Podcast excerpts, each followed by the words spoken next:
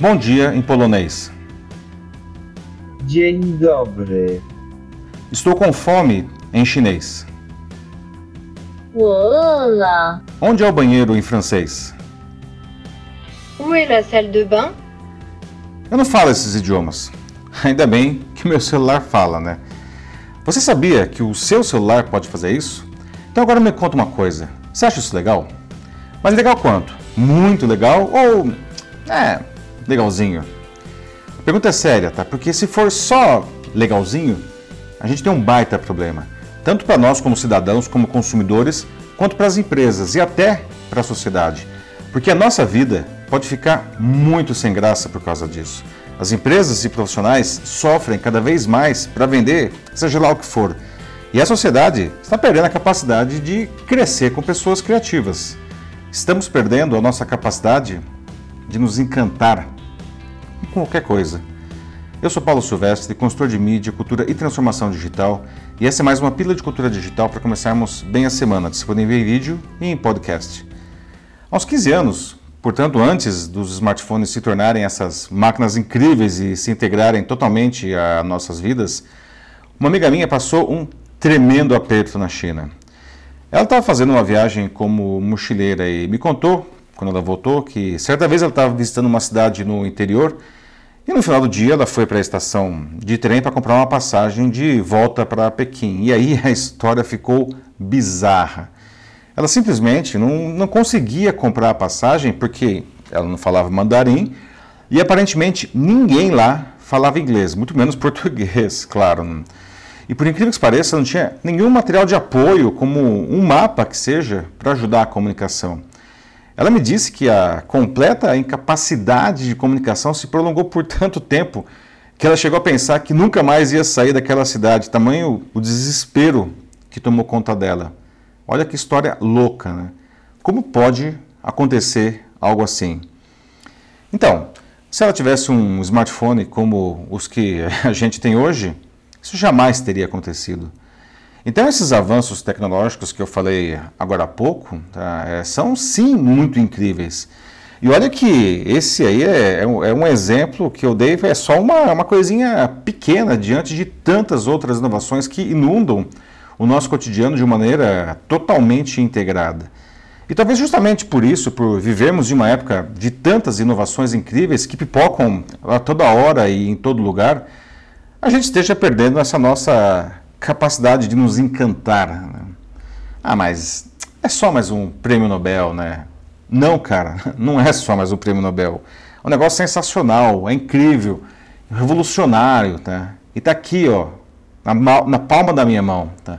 Quando a gente perde a capacidade de nos encantar com algo, a gente perde o senso crítico capaz de separar o que é bom do que é ruim, do que vale a pena na vida. A vida, ela acaba ficando meio sem graça desse jeito. Só que a gente não pode chegar nisso, não. Né? Daqui a pouco, a gente não vai achar mais graça, não vai achar motivo para sair da cama, né? Vai ficar parecendo aquela sociedade da nave Axion, da animação Wall-E da Pixar, em que máquinas incríveis faziam tudo e as pessoas ficavam só engordando porque não tinham que fazer nada, não? porque não tinham nenhum desafio na vida. Já pensou todo mundo gordão vivendo a vida inteira em uma cadeira robô? Nem pensar, né? Ué, mas então ter um monte de inovações incríveis à nossa disposição é um problema? Claro que não, cara. Eu quero é mais, certo? Então, o que a gente precisa, o que precisa ser feito para não cairmos nesse marasmo, nesse olhar blazer para a vida inteira? Bom, duas coisas aí, na verdade, dois responsáveis. Primeiro, as empresas, as mesmas empresas que nos oferecem todas essas coisas tão legais de montão. Tá? Por favor, continuem fazendo isso. Mas vocês precisam aprender, acredite se quiser, a lamber a cria um pouquinho, tá? É isso mesmo. Lançar algo incrível conta para todo mundo, tá? Mas a dica é: conte sempre sob a perspectiva do público. As pessoas vão achar, vão achar seu produto incrível se ele for apresentado como algo que vai tornar a vida delas incrível. Nada de ficar falando de si mesmo ou do produto pelo produto. Né? Isso é muito chato né? e afasta o público. Coloque aquela inovação toda no dia a dia do indivíduo. Por exemplo, com seu celular falando outros idiomas, você nunca mais vai passar um aperto em outro país, exatamente como aconteceu com a minha amiga lá atrás. Né?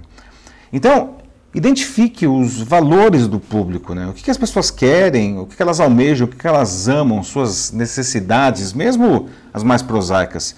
Posicione a sua entrega para trazer valor justamente aí. Né?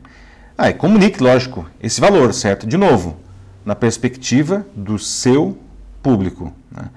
Crie vínculos com as pessoas a partir disso. Ah, mas isso aí funciona mesmo? Vai fazer alguma diferença? Pergunta para os clientes do Nubank se eles têm uma visão blasé do serviço deles. Ou da Netflix, ou da Apple. As pessoas amam tudo aquilo. Claro, os produtos são muito legais, mas principalmente porque essas empresas são incrivelmente eficientes em comunicar isso nos diferentes momentos da jornada do cliente.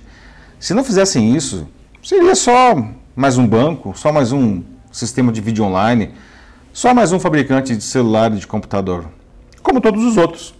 E aí, a coisa perde o encanto, né? Fica meio blazer mesmo, tá? Um é sensacional, os outros são só os outros. Captou a diferença?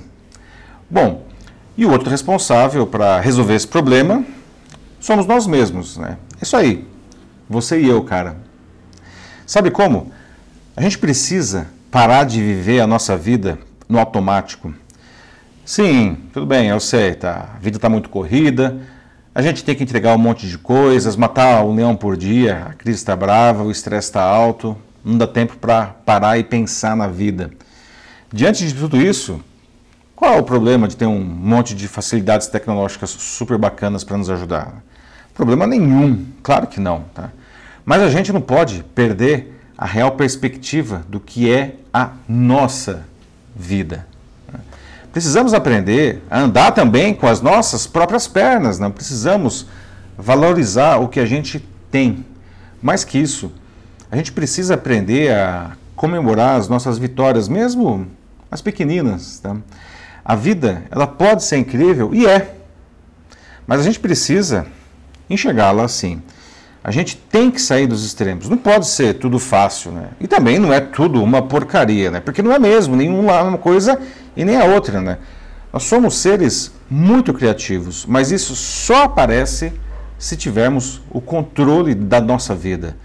Nossa sociedade só se desenvolve quando assumimos isso e fazemos algo a partir disso. Tá? Não seja um desencantado. Permita-se encantar e também encante. É isso aí, meus amigos. E aí, vamos falar sobre como a sua empresa ou a sua instituição pode ajudar o seu público a se encantar? É só mandar uma mensagem aqui para mim e vai ser uma alegria conversar com suas diferentes equipes. Eu sou Paulo Silvestre, consultor de mídia, cultura e transformação digital. Um fraternal abraço. Tchau.